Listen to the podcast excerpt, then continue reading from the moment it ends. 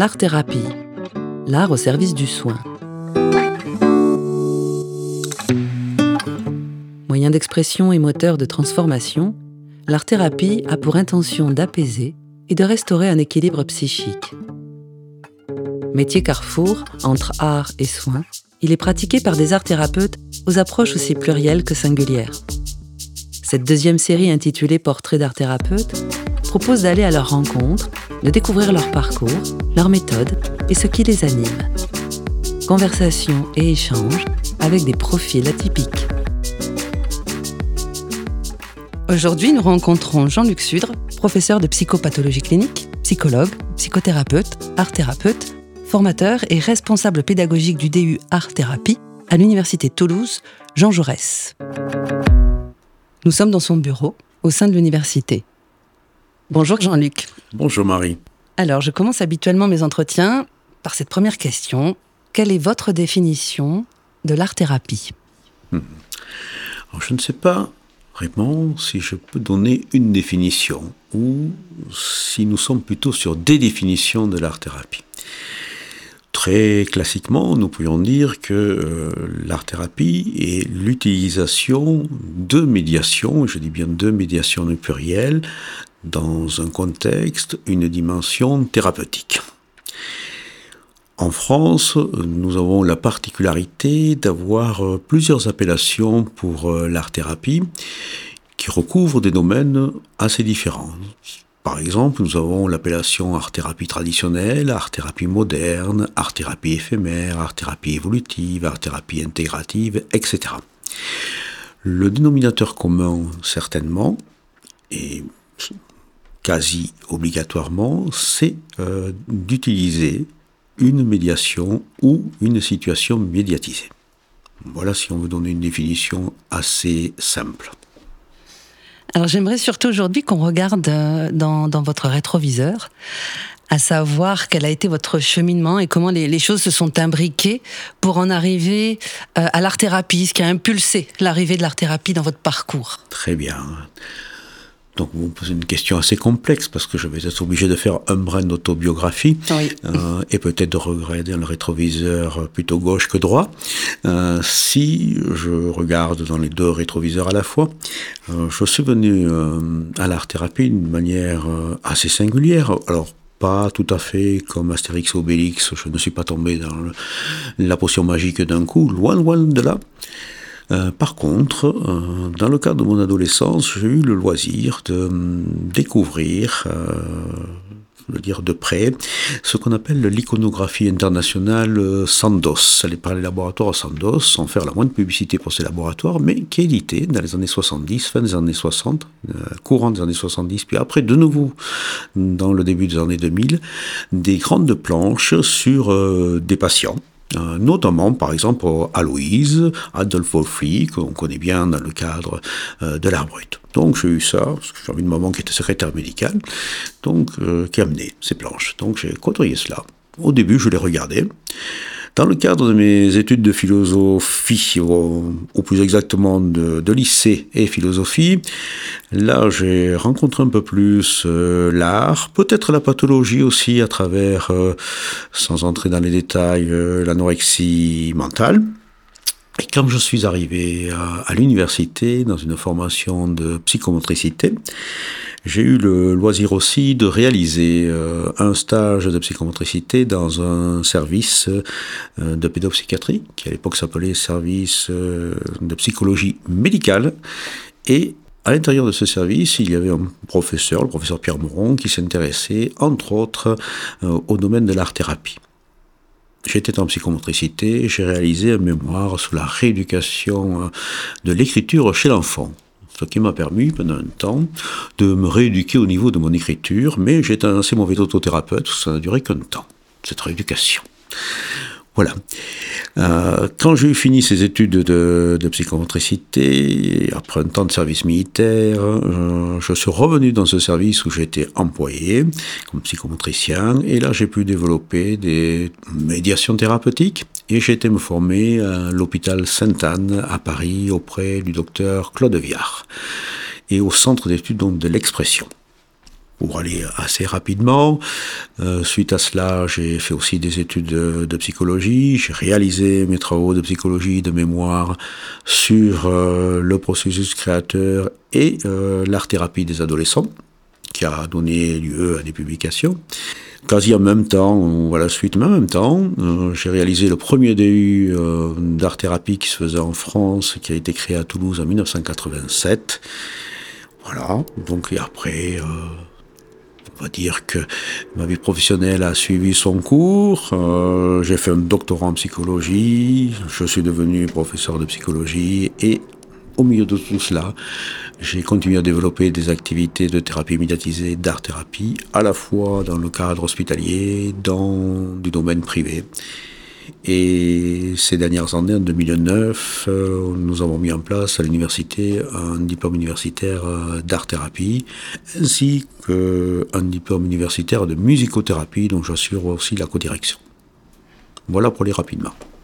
Alors vous avez réalisé de nombreuses études et recherches. Vous parliez tout à l'heure d'édition. De, Il y a trois éditions euh, chez l'Armatan, une édition chez, chez autour à la fois du public senior, des adolescents. Euh, pour aller rapidement, je mettrai les références euh, exactes dans l'écrit du podcast. Euh, donc, vous avez travaillé sur les thématiques de l'adolescence, de la personne âgée et des troubles du comportement alimentaire.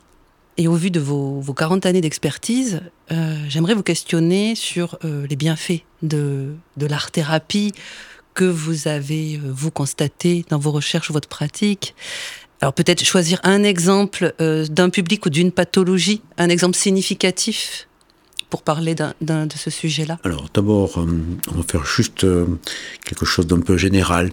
Mm. Euh, quand on parle d'art-thérapie, il nous faut un moment, certainement, se mettre dans le cadre de l'efficacité des psychothérapies. Quand on parle d'art-thérapie, est-ce qu'on est efficace? Est-ce qu'on n'est pas efficace? Est-ce qu'on se met dans ce qu'on appelle le registre de l'évidence basse médecine, c'est-à-dire une médecine fondée sur des preuves on ne peut pas euh, aujourd'hui, si on veut avoir une légitimité en art-thérapie, euh, se contenter euh, de quelque chose de très condensé, dire l'art ça soigne. Ou à l'inverse encore, si tant est que ce soit l'inverse, l'art ça ne fait pas de mal. L'art ça peut faire de mal et ça peut aussi même tuer les personnes, pour être très clair. Voilà, donc ça on l'oublie. Si nous voulons regarder l'efficacité de l'art-thérapie. D'une part, il y a un ouvrage qui est sorti en 2021, si mes souvenirs sont bons, à l'OMS, mais qui parle de l'efficacité des arts et non pas de l'art-thérapie. Et curieusement, euh, il n'y a dans cette bibliographie de cet ouvrage aucun, aucune référence en, français. Voilà, donc on a fait une sélection sur euh, des références anglo-saxonnes essentiellement. Donc ça, c'est assez particulier.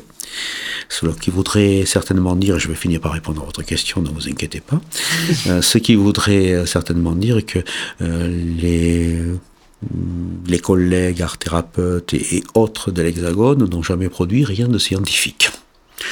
Vous vous attardez sur les ouvrages, c'est très bien, mais euh, ce qui fait plutôt euh, les références scientifiques, ce n'est pas tout à fait les ouvrages, ce sont les publications dans des revues qui sont indexées avec un impact factor. Ce que lisent peut-être, si je suis avec un esprit critique et non pas de critique, ce que lisent certainement le moins les art thérapeutes contemporains. Bien. Si nous venons euh, dans l'efficacité que nous prenons d'un exemple spécifique, je vais en prendre un sur une recherche que nous avons menée, euh, donc euh, multicentrique, avec les hôpitaux universitaires de Genève et la clinique de Château de Verne à Bondigou près de Villemur, donc en banlieue toulousaine. Nous avons réalisé une étude sur vous allez voir que la recherche nous oblige à être très précis sur les obèses diabétiques de type 2. Obèses diabétiques de type 2, ce qui veut dire que nous avons des patients obèses qui ont acquis un diabète. Bien, on a voulu regarder un petit peu si l'impact de l'art-thérapie sur euh, cette population. Quand on, regarde cela de manière très méthodologique, d'abord on fait ce qu'on appelle un point sur la question, on regarde la littérature. Est-ce que sur la littérature, il y a des travaux sur ce domaine? On s'aperçoit que non. Qu'est-ce qu'on constate chez les personnes obèses? Souvent on dit elles n'ont pas d'imagination. On dit aussi elles sont limitées intellectuellement, parfois. On dit aussi elles ont beaucoup d'humour parfois, très bien, on n'a pas beaucoup d'informations. Donc nous sommes plutôt ce qu'on appelle une recherche exploratoire plutôt qu'expérimentale, puisque nous n'avons pas euh, un background, c'est-à-dire euh, un ensemble d'informations. Nous avons réalisé cette recherche donc en multicentrique, c'est-à-dire à la fois sur Genève et Toulouse, avec plusieurs art thérapeutes avec un programme spécifique euh, d'atelier, c'est-à-dire chaque séance, cinq séances, un programme de cinq séances dans un cadre de service hospitalier où on fait de l'éducation thérapeutique, de l'ETP. Cinq séances d'abord qui avaient été expérimentées, testées à Genève, c'est-à-dire qu'on sait que ça marche. Voilà, que ça marche, que ça a des effets, en termes très clairs. Donc ça, on, avait cela. Entre parenthèses, la plupart des, des études dans les thérapie médiatisée, que ce soit en musicothérapie, en dramathérapie ou euh, en art-thérapie plastique par exemple, euh, ne euh, décrivent rarement le contenu de leurs ateliers et de leurs séances, ce qui fait que c'est non reproductible. Si c'est non reproductible, on ne peut jamais être très clair sur les effets. Là, on a un manuel et c'est écrit. Un manuel, c'est un guide, ça ne veut pas dire qu'on répète, on a un script que l'on répète. Bien, au mot près. Donc on a évalué, ce qui va vous paraître peut-être un gros mot, on a évalué la créativité. La créativité, hmm, par-delà tout ce que l'on entend, la créativité est quelque chose que l'on évalue. Créativité ne veut pas dire création, ou ne veut pas dire euh, œuvre. La créativité, c'est une aptitude, c'est une euh, composante que l'on a et qui est évaluable, mesurable par des outils. Mesurer, ça veut dire simplement apporter un peu d'objectivité dans la subjectivité. Et si on regarde mesurer et qu'on prend juste le terme à côté évaluation, évaluer, c'est porter un jugement. Et porter un jugement, c'est tout sauf objectif. C'est simplement une appréciation. Donc quand on fait de la recherche, pour reprendre votre mot, on a une vérité, qui est vraiment celle d'un temps. Elle sera éphémère. Je dis bien éphémère, elle demandera à être contredite, parce que ça, c'est les lois épistémologiques. Donc, on va invalider. Donc là, je reviens. Donc nous, euh, avons évalué des obèses diabétiques de type 2. Nous avons regardé quel pouvait être l'impact d'un programme d'art-thérapie, ce qui veut dire qu'on a un groupe euh, qui va bénéficier euh, d'art-thérapie et un groupe qui ne bénéficie pas d'art-thérapie. Tout cela de manière aléatoire. Et nous avons vu rencontrer un peu plus de 400 personnes et ont été éligibles dans la recherche avec ce qu'on appelle des critères d'inclusion et d'exclusion 170, ce qui veut dire que pour faire une recherche, ça demande énormément de travail. Donc on a évalué la créativité. Cette créativité, je reviens juste un peu, la créativité à la mode anglo-saxonne, ça s'évalue en plusieurs termes, en plusieurs euh, dire, branches, voilà, comme ça. C'est ce qu'on appelle euh, la fluidité, la capacité de faire un grand nombre de réponses face à un problème. Qu'est-ce que je peux faire avec des briques? Avec des briques, je peux faire des universités, des commissariats de police, des abris de bus, des immeubles. J'ai beaucoup de réponses. Donc je suis très fluide. Mais ces réponses, pour vous donner une illustration, elles sont toujours dans le même domaine, c'est-à-dire le BTP. Voilà, le bâtiment. Donc je ne suis pas très flexible, je suis même monothématique. Je suis avec la construction. Si je dis avec ces briques, je peux faire certes des universités, je peux aussi ces briques les prendre et en faire des projectiles pour jeter sur les CRS, je deviens un peu plus ouvert.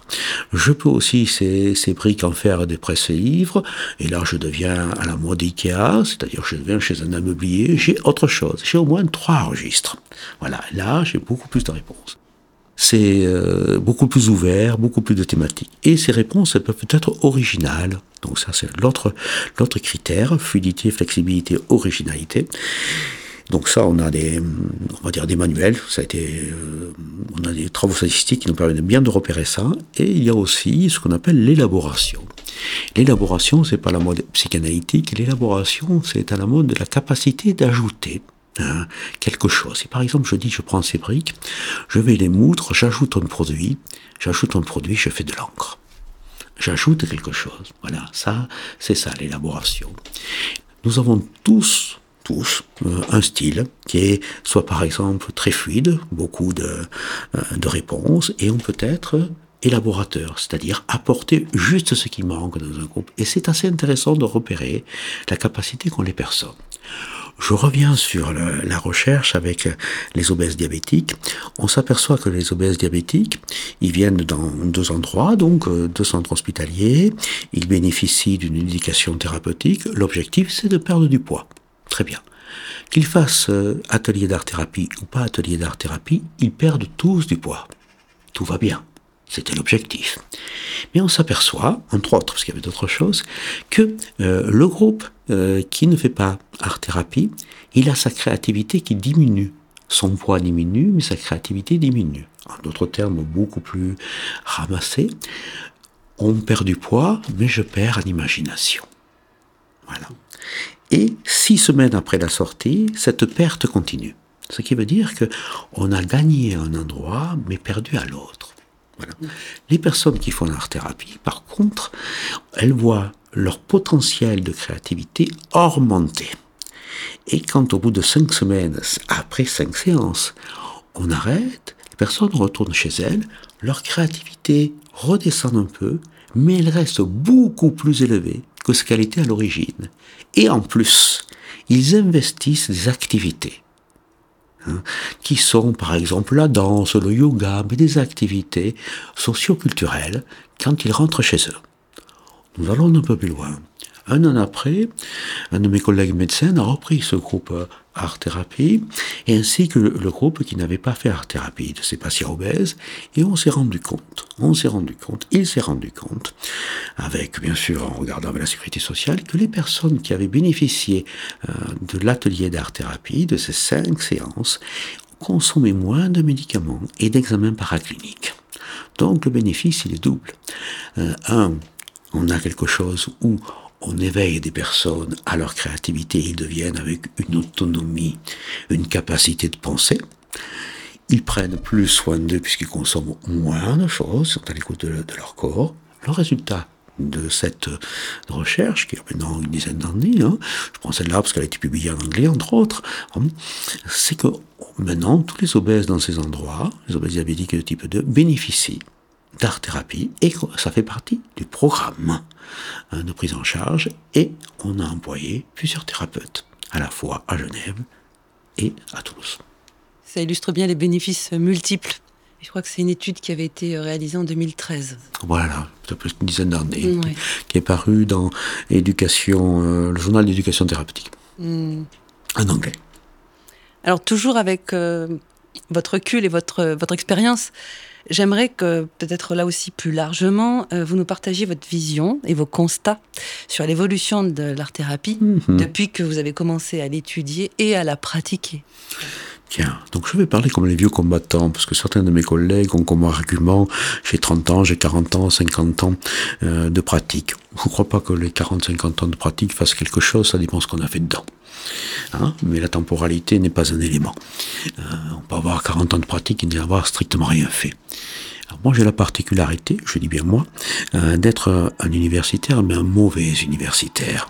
C'est-à-dire que je suis rentré assez tard à l'université et euh, je continue à voir des patients, des vrais patients, chaque semaine, contrairement peut-être à nombre d'universitaires qui s'occupent de psychopathologie. Et je suis critique, mais avec des éléments pour l'étayer. Si je regarde l'art-thérapie, de largement, des années, euh, début des années 80, donc, comme vous le savez, le début des années 80, il y a eu un boom de l'art-thérapie à travers des personnes comme Jean-Pierre Klein, Jean Mostra, par exemple, mais aussi euh, le ministre intemporel de la culture qui était Jacques Lang, qui a favorisé, entre autres, euh, l'expression, les radios libres, donc tout un tas de choses les ateliers ont été mis en avant nous sommes passés de l'animation ou de la réanimation, si vous voulez, à euh, l'art-thérapie, comme ça, tout d'un coup.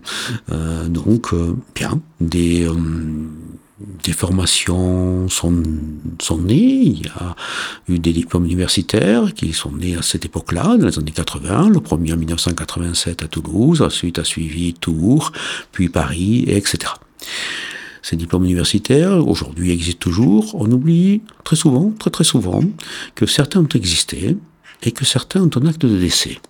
Voilà, il y en a eu plusieurs, comme ça. On oublie. Bien.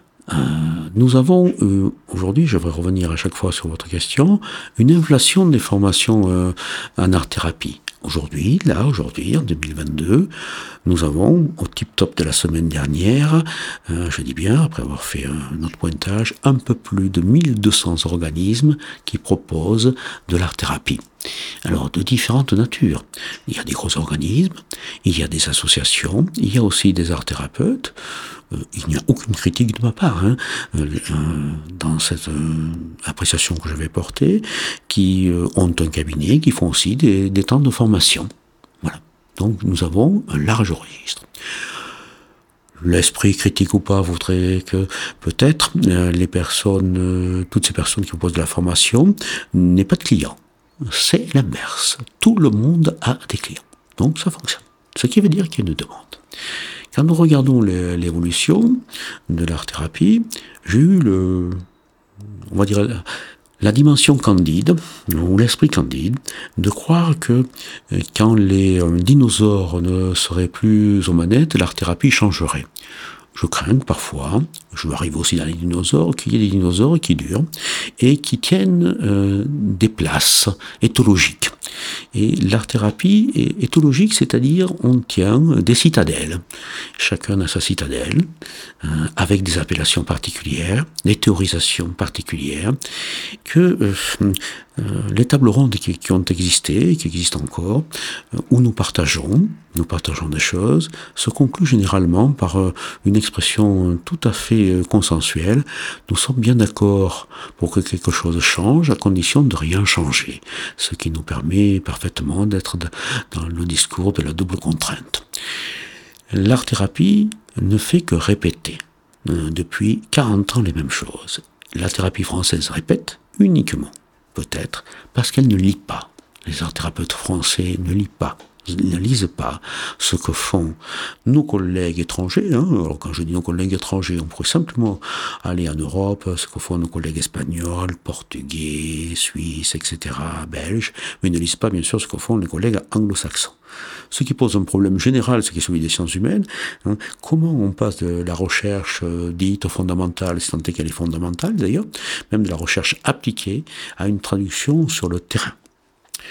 L'autre fait aussi, euh, qui est euh, un constat, c'est que les art-thérapeutes actuels, euh, mon constat va être sévère, sont souvent des consommateurs, fast food.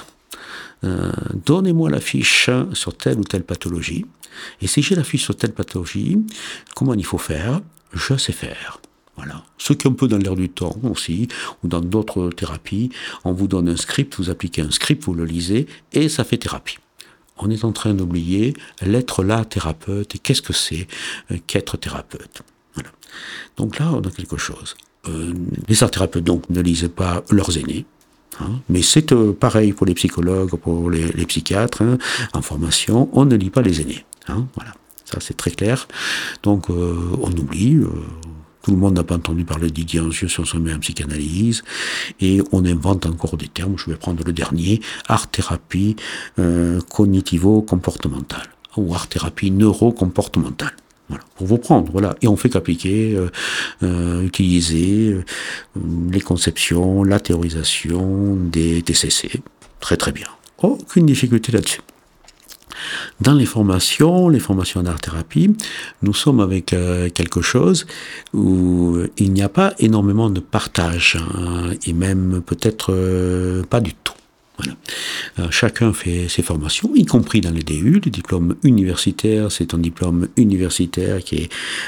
chaque université a son diplôme, avec... pas chaque, puisqu'il n'y en a que 8 en France. donc ces 8 diplômes ont leur programme spécifique. Ce qui veut dire que quand quelqu'un se dit art thérapeute avec un DU, eh bien, on sait beaucoup de choses, mais on sait à la fois pas grand-chose pour un employeur. Nous avons un master que l'on appelle le art thérapie. Ça n'existe pas, master d'art thérapie, je vais être sévère aussi. Ça s'appelle master de création artistique. Nous disons qu'il y a un, master, un doctorat en art thérapie. Je suis désolé, ça n'existe pas, un doctorat en art thérapie. Hein? Voilà, soit bien clair. Donc, nous sommes en train de jouer et euh, avec beaucoup de choses. On a aussi, euh, euh, on est art thérapeute certifié RNCP. bêtise. C'est la formation qui est certifiée RNCB. Et ce n'est pas un diplôme d'État. Donc on est en train de jouer à la linguisterie, c'est-à-dire avec des petits mots, on dit moi je suis plus légitime que toi. Donc l'art-thérapie aura certainement intérêt euh, dans un avenir plus ou moins proche à se rapprocher les formateurs, les directeurs, etc., les responsables d'associations, de fédérations, de syndicats auront intérêt à se rapprocher pour faire quelque chose de commun. Peut-être ne pas essayer de niveler par le haut ce qui est exceptionnel, alors que la base fonctionne autrement. Voilà. Il est illusoire, hein, à mon avis, mais ça ne n'engage que moi, de dire tous les art thérapeutes doivent avoir une formation Bac plus 5, alors que la majorité des formations qui sont données sont un Bac plus 2 ou un Bac plus 3.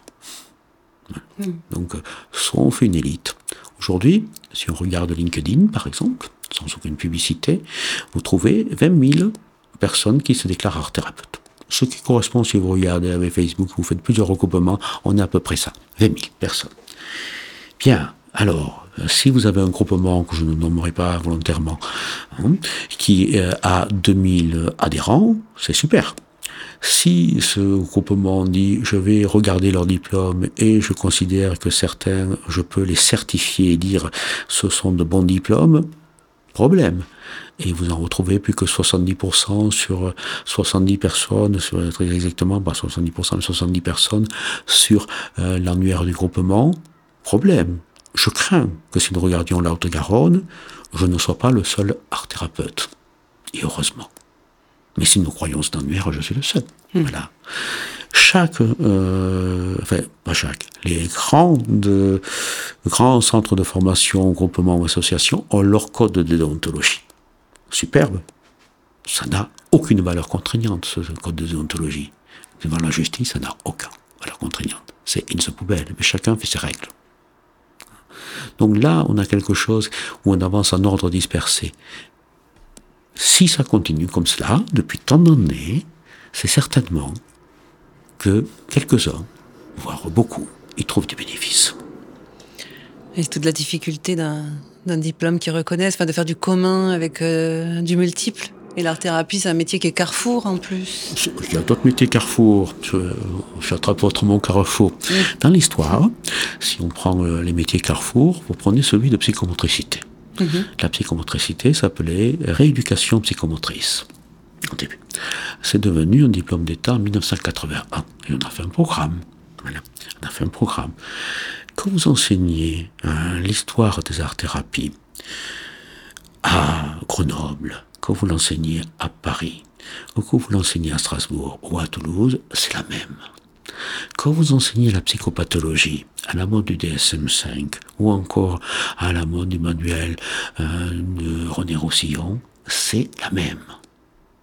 Donc il y a des choses qu'on va partager. Hmm. Qui est des spécificités? Oui, chaque école a des spécificités, tout comme en psychologie, mais si vous avez un psychologue, il aura la même formation de base. Hein. Si vous êtes à l'université, vous avez des points de CTS, qu'on appelle Equivalent Credit System Transfer. C'est depuis les accords de Bologne, c'est pas nouveau. Hein. Voilà, c'est pas nouveau. C'est dans les années 80. Voilà. Donc attention à ce que l'on fait. Hein. Et c'est quand même curieux. Euh, nous sommes arrivés dans nos sociétés, vous pouvez avoir quelqu'un qui a, je vais prendre, un master de création artistique, un doctorat en psychologie et qui n'est pas psychologue. Est-il art thérapeute officiellement? Puisque c'est une profession qui n'est pas reconnue. Je n'en sais rien. Mais avoir quelqu'un qui a un doctorat en psychologie pour un employeur ou pour le kidam euh, qui nous entoure le français commun, quelqu'un qui a un doctorat en psychologie devrait être psychologue, n'est-ce pas? Hmm. Ce n'est pas le cas. Toujours. Voilà. Mm. Donc nous avons quelque chose euh, qui a besoin de, clarté. Hein, qui a besoin de clarté. Prochainement, nous verrons, il, y a, il va sortir dans euh, la revue Artention encore euh, un nouveau numéro sur consacré à l'art thérapie, art et médecine. Alors, c'est assez singulier quand sur ça, parce que on, va retrouver, d'ailleurs si vous voulez y être, je vous invite à financer pour euh, dire simplement que vous avez un encart et vous vous présentez. Tout va bien. bien. Mais euh, c'est assez singulier de voir qui est dans écrit et voilà et qui est en fait sur le devant de la scène.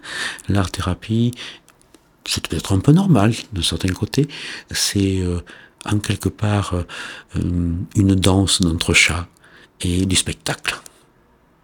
Euh, on montre. Mais par-delà ce qu'on montre, peut-être on ne va pas voir ce qu'il y a au-delà de la vitrine. Hein, mon constat est assez sévère. Hein, mm. Voilà. Euh, oui, oui, ça me fait penser au modèle anglais, au modèle suisse, au modèle canadien aussi. Est-ce que c'est des, modèles qui pourraient être inspirants pour nous aider à structurer si nous sommes avec les, euh, les buveurs d'eau chaude, c'est-à-dire nos collègues anglais, mm. euh, nous avons euh, quelque chose euh, qui est où l'art-thérapie est reconnue comme profession paramédicale, donc de santé au sens large, depuis 1997. Donc nous avons quelque chose qui est ancien. Nos collègues suisses, c'est depuis les années 2000. Dans ces modèles-là, il y a à chaque fois un programme alors, c'est pas le programme commun de nos partis politiques, mais c'est un programme où tout le monde se fait des retours. Donc, si je rencontre un art thérapeute, je sais hein, à quoi il est formé. Si vous prenez une infirmière qui a fait l'IFSI, euh, l'école d'infirmière à Toulouse, ou que vous la preniez euh, à Colmar, ou que vous la preniez à Paris, elle a le même background, c'est-à-dire le même bagage, elle a les mêmes compétences. En matière d'art-thérapie, vous ne pouvez pas dire ça aujourd'hui. En France, tout au moins. L'avantage de nos collègues suisses, de nos collègues euh, anglais, c'est d'avoir fait un programme euh, où tout le monde se fédère. En plus, en Grande-Bretagne, vous avez la, particularité pour être reconnu par l'Association britannique d'art thérapeute, la, la BAT, euh, que si vous voulez être accrédité, accrédité dans le bon sens du terme là. Euh, il faut faire montre de formation continue dans les cinq ans, c'est-à-dire avoir fait quelque chose. Voilà. Et ça, ça permet effectivement d'avoir des praticiens de qualité. Et qui continuent de se questionner en fait sur leur pratique. De se hmm. questionner et de faire de la formation. Hmm. Hein.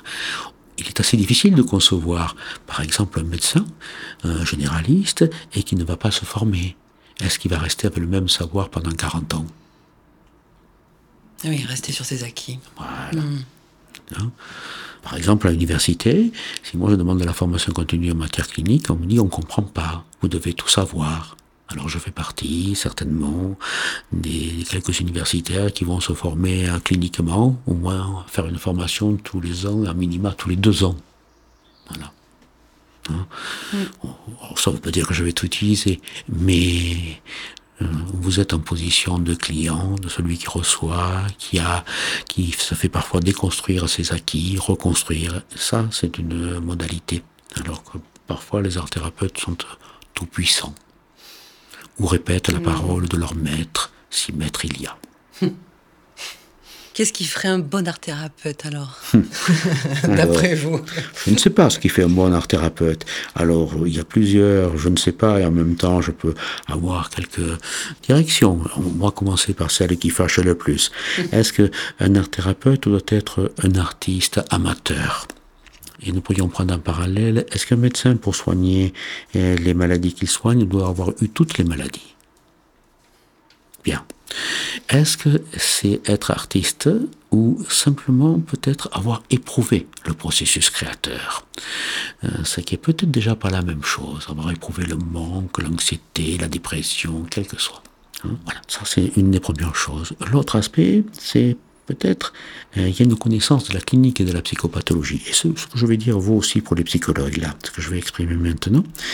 Euh, je crois, mais peut-être euh, c'est tout à fait contestable ce que je vais dire, que le passage par les institutions de soins en psychiatrie est certainement une formation de base.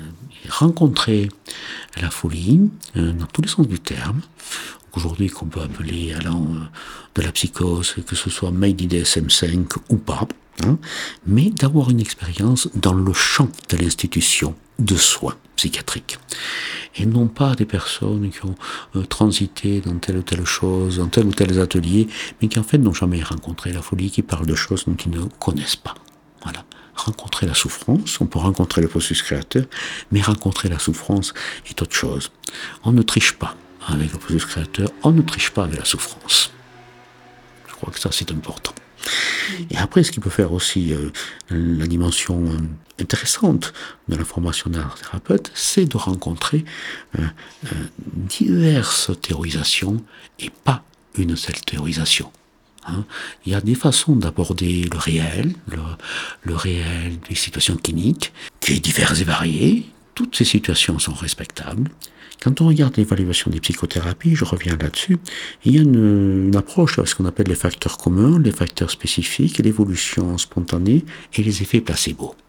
Ce qui différencie une thérapie par rapport à une autre, c'est 15% de facteurs spécifiques. Donc ce qui nous intéresse, c'est les 15% en art thérapie.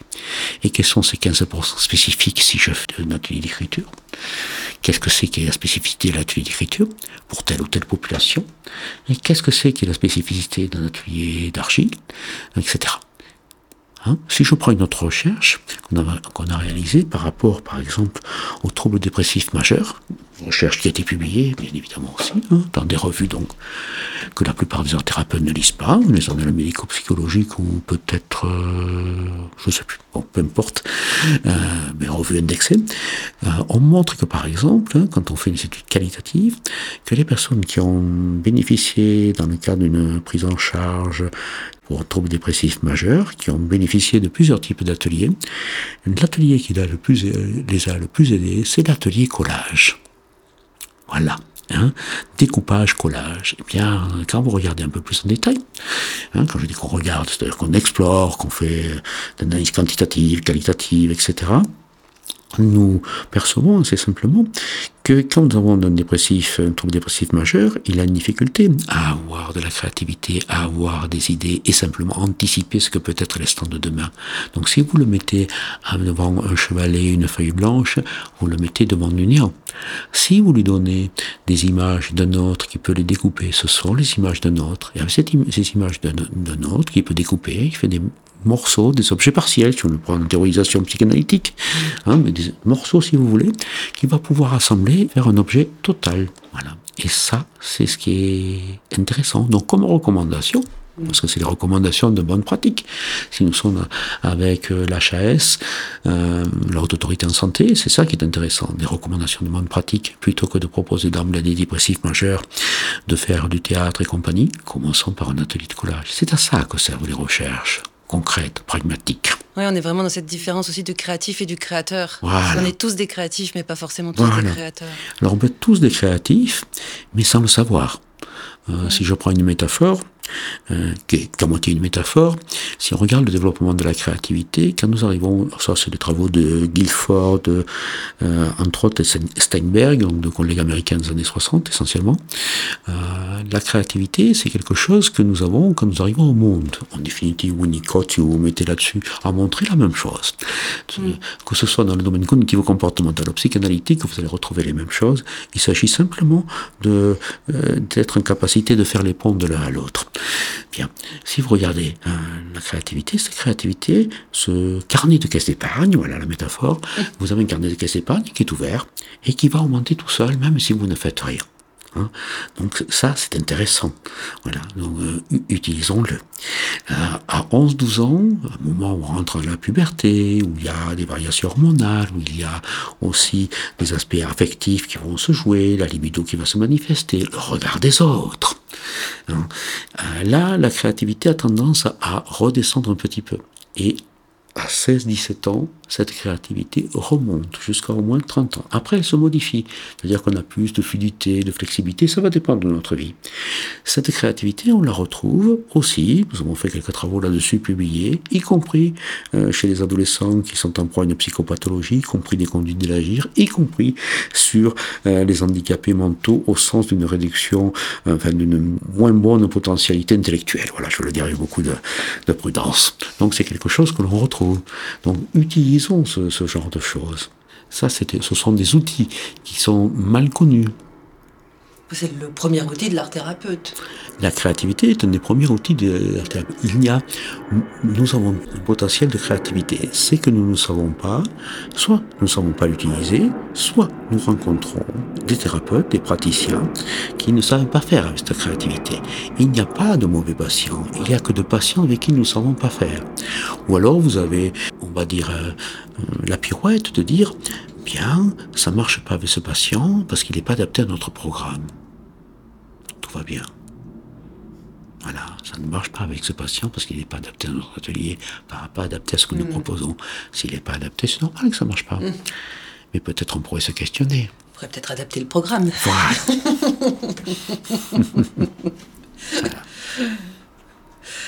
Alors d'après vous, quelle est, l'urgence ou l'essentiel aujourd'hui dans cette euh, structuration, ou dans cette reconnaissance? Si on est avec le, le métier, deux choses. Est-ce qu'on fait euh, un métier spécifique d'art thérapeute? Un métier Dans ce cas-là, nécessité de légiférer, d'avoir une formation spécifique. Certains vont dire qu'il faut un diplôme d'État, d'autres vont dire qu'il faut un master ou quelque chose comme ça. Question aussi, est-ce que c'est une spécialité d'une autre profession? Hein, pour vous donner juste le, registre dans cette euh, spécialité. Euh, si nous prenons euh, les infirmières, dans le décret de compétences des infirmières, vous avez écrit noir sur blanc que les infirmières peuvent animer des ateliers de médiation thérapeutique. Point. Voilà. Donc, tout le monde peut en animer. Est-ce qu'on fait une spécificité? Hein, Si on fait une profession d'art thérapeute, la question est de savoir Peut-être. Est-ce que c'est quelque chose qui est de niveau master? Est-ce quelque chose de niveau licence? Est-ce que c'est un personnel euh, qu'on appelle de catégorie A, un cadre Ou est-ce que c'est un personnel de catégorie B? Et ça demandera de fédérer une formation. Hein. En l'instant, est-ce qu'on en est là?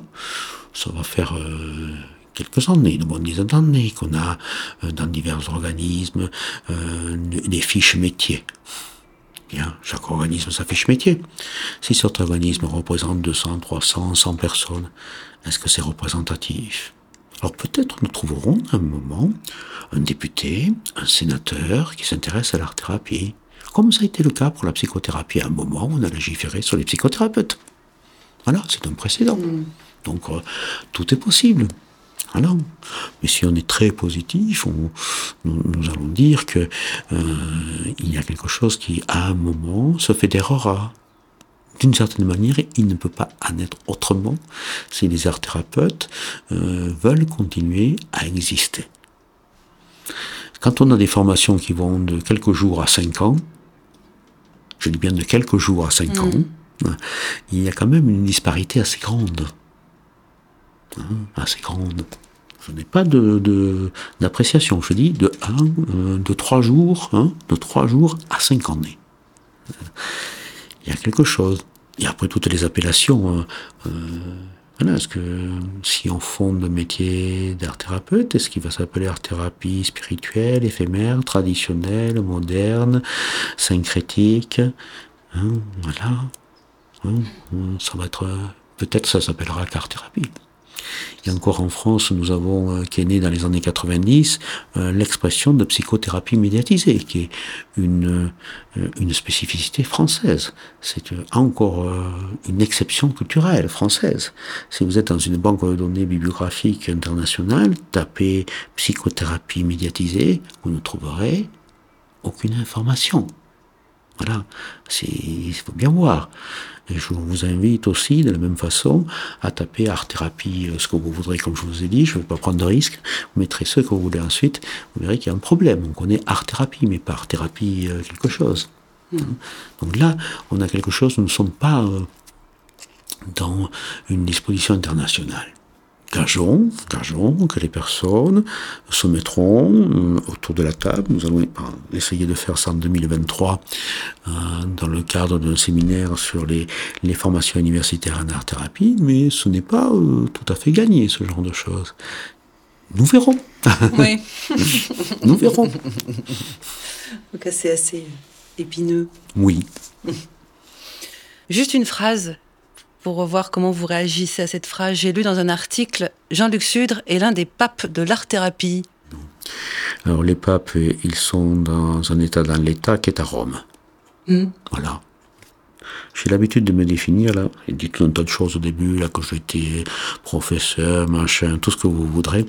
Il y a une simple. Je vous ai dit, je suis un mauvais universitaire et je vais rajouter simplement que je suis un homme ordinaire. Il m'arrive de faire la vaisselle, de balayer, de faire les courses. Voilà. Et d'avoir des patients qui me disent euh, de revenir peut-être à l'humilité de base. Voilà. Et euh, je ne suis être un pape de l'art-thérapie, ça voudrait dire que je suis un sujet supposé savoir ou un sachant. Aucune de ces positions ne me convient. Est-ce que vous auriez une citation, une, une phrase que vous aimeriez partager avec nous? Hmm. Je vous être avec une, si vous voulez, une, citation assez simple, euh, voilà, tout au personnel. Une vie, une phrase d'Alfred de, Vigny. Une vie réussie est un rêve d'adolescent réalisé à l'âge mûr. Malheureusement, j'ai plusieurs rêves. Hmm. Et heureusement. Merci beaucoup. Merci à vous. Je vous remercie pour votre écoute et si vous avez aimé ce podcast, n'hésitez pas à vous y abonner. Je vous dis à bientôt pour de nouvelles rencontres animées.